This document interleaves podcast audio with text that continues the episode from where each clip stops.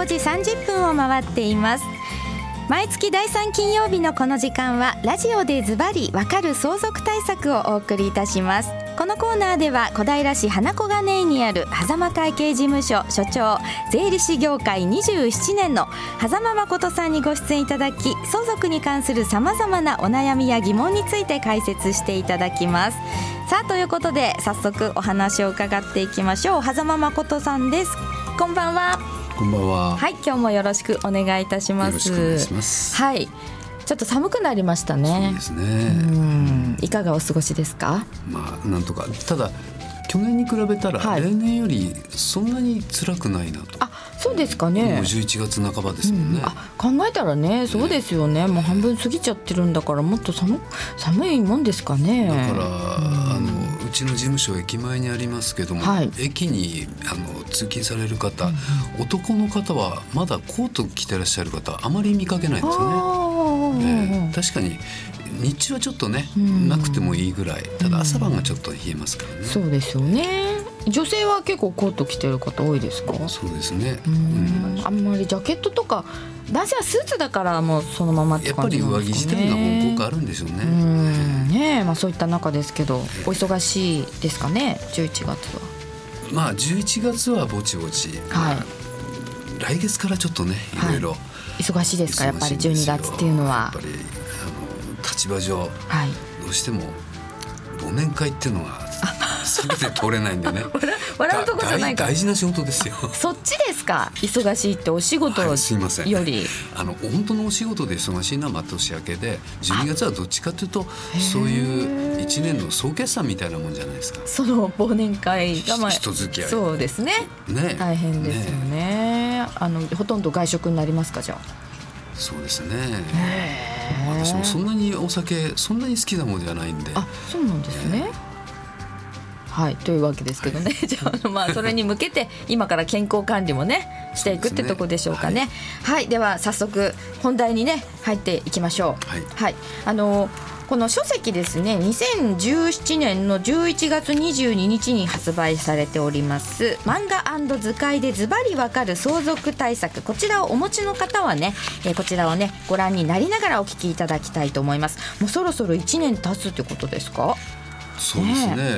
今日で11回目ですね。そうですよね、あらあっという間ですね。でしたね。思ったほど進まなくて申し訳ないですね。そんなね。一年でこの本を完結する予定だったんですけどね。あ、そう言えばね、まあでも一回一回ねじっくりとお話しいただいてますんでね。話の内容がつまんないんで。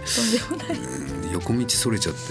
時間ばっかり食っちゃって申し訳ないです、ね、いやいやいやいやもうねじゃあどんどん横道にそれていただいてということですけど今日はどんなお話していただけますか？はい、えー、前回からですね、はい、えー、相続税対策節税対策の、えー、その、えー、一番最初の贈与で財産を減らす、はい。えー、すなわちまあ生前贈与ですね、うんうんうん、これについてえーまあ、どういったものがあるのか、はい、そして、えー、贈与税ってどんな税金でどういう計算方法なんですか？というようなことを、えー、ざっとお話しさせていただきました。はい、で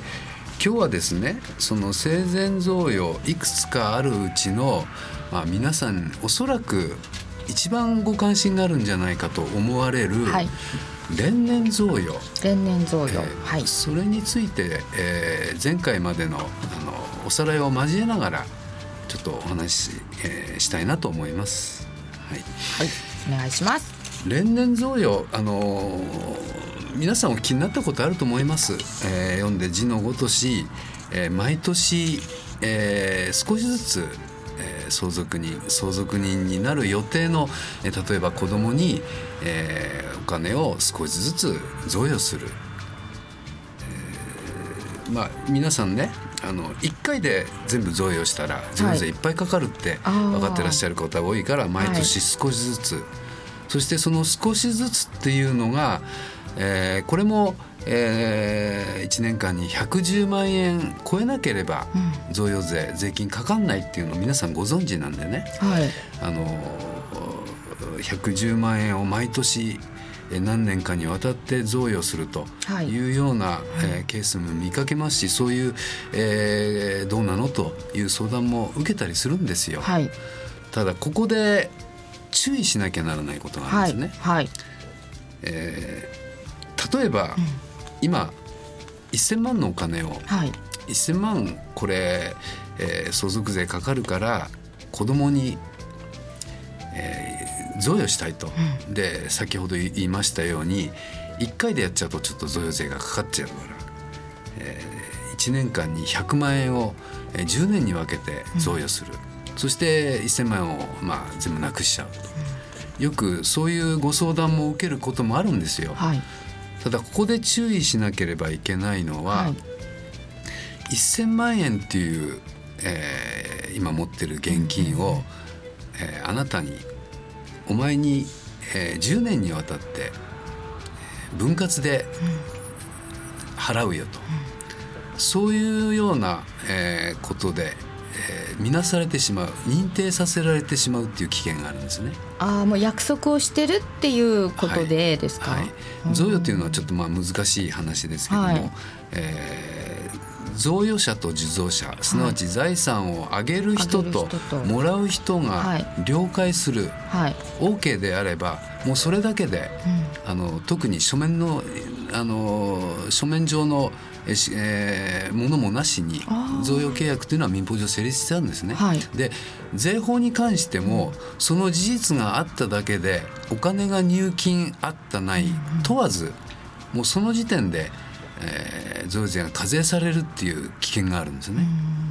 ですから先ほど言いましたように例えば年末に100万円を10年にわたってやったと。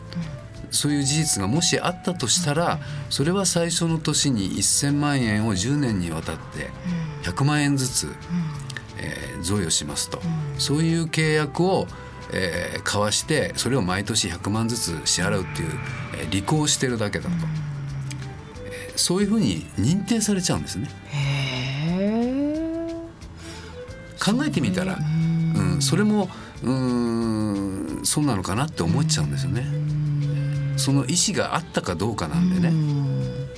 でそうなってくると贈与税とかがいっぱいかかっちゃうっていうことなんですか、まあ、1000万であればそれも親子間の1000万の贈与税であれば、はい。えー、177万円。177万円、えー、贈与税がかかる。かかってしまうんですね。はい、でじゃあ馬鹿らしいからどうしたらいいんだっていう話になった時に、まあ、もし少しずつ子供にね、はい。えー、贈与したいんであれば例えば、えー、問題なのは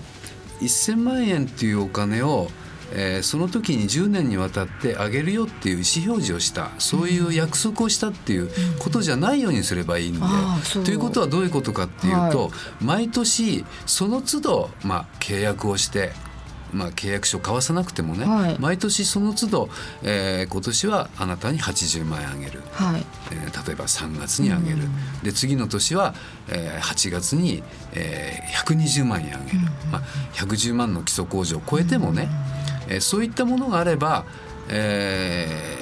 ー、まあその都度その都度の贈与契約だったというようなことでいけるんじゃないか。金額を変えたりとかあとその上げる月をちょっと変えたりとかおっしゃる通りなんですよね。そういうことですか？えー、いや確かに同じ時期でも同じ時期で同じ金額でも本人がね、本人がいやこれはもう別契約で毎年やってるんだってこれは言えばいいんでしょうけどそれはなかなか難しい。じゃあどうしたらいいかっていうと別々の契約するためには時期をずらす金額をずらす。あるいは1年間お休みするとかね。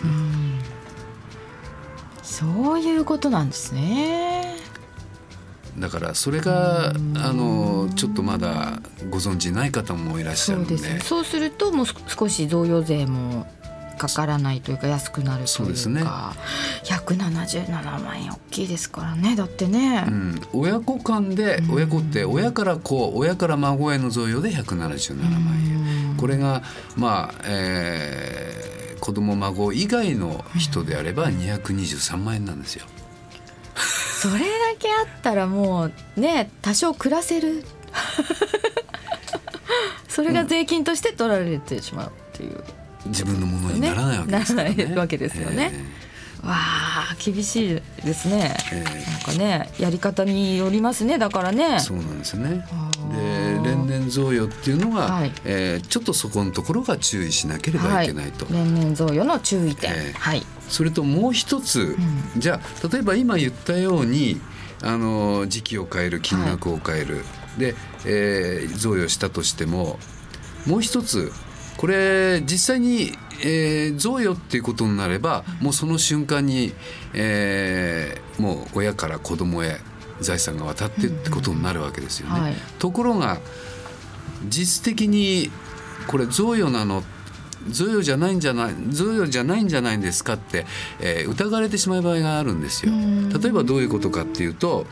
えー、親がよくね、はい、子供のまあ通帳口座を作って、はい、まあ、子供が知らないうちに、まあ、よくあるのは子供の小さいうちから毎年少しずつ少しずつお金を移す子供の名義。に、えー、当然え通帳も印鑑も親が保管している、はい、そうなってくるとこれ実質的にあのあなたのものでしょうと。あなたのあなたのお金を子供の名義作って場所を移動してるだけでしょ。ああなるほど、はい、こういうのを名義預金って言い方するんです、ね、名義名義預金。名義預金、うん、はい。名義は子供でも実質的には本人のもの、じゃあご本人的にはそのお子さんのものだと思ってやってるけれども実実際にはお子さんのものとは見なされないそのやってる方の親御さんのものと見なされるわけですね。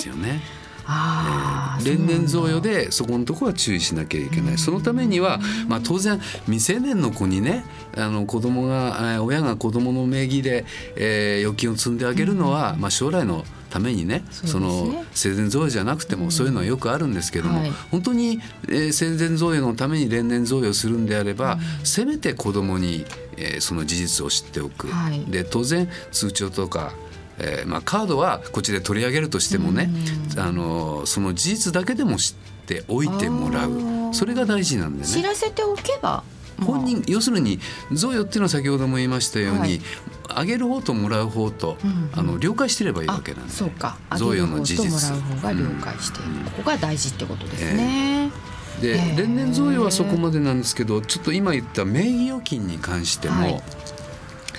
あのー本人の実質的には本人のもの。ただ、えー、子供もしくは、えー、自分の奥さんの名義を作ってお金を移動しているだけっていうのもよくあるんですよ。私相続のお仕事をいただくときにまああのー、ご主人が亡くなりなった時に当然預貯金普通の方持ってますから残高証明書を銀行から取り寄せてくれと、はい、お願いするんですよね。はい、で一応その時にいろいろなヒアリングの中で奥様は、まあえー、ずっと専業主婦でやってたと、結婚してから。うん、そうなってきた時に、えー、一応奥様の、えー、通帳の残高を大雑把に聞くようにしてます。もしそこにやっぱり、えー、当然到底、えー、専業主婦の方であれば、うん、えー、ありえないようなお金が入ってたら、うん。ひょっとしてこれも先ほどお話ししたように、えー、名義預金。あ,、えー、あるんですよ。あえー、そうなんですか。えーで会社名とかが入ってて会社名？会社名その通帳に会社名とかが入っててお給料が振り込まれていたのとわけが違うってことなんですね。そういったことになると、実際に奥様が働いたか何かで、あるいは何かで、はい、えーご主人以外のところから入金あったら、それはまあ奥さんのもんでしょうけども、ただ実質的に、えー、何ですか？あのいくらへそくりって言ったって何千万っていうのはなかなかありえないんでね。確かにね。それはね、うん、一応それお聞きするようにしてます。差し障りのない差し障りのない範囲っていうか一応そういう事実を言って、えー、見せていただくようにはしてます。その結婚する前から貯めてたお金とか言ってもそれは。それはそれは別ですよ。うん、結婚前に、例えば親からもらったとかご自分で稼いで貯めたお金、はい、それがきっぱきっかり、えー、いくらまでっていうそれはずっと手つけてないで置いてあるっていうことが分かればね、分かればいいけど、うん、それをさっぴいたもので。そっか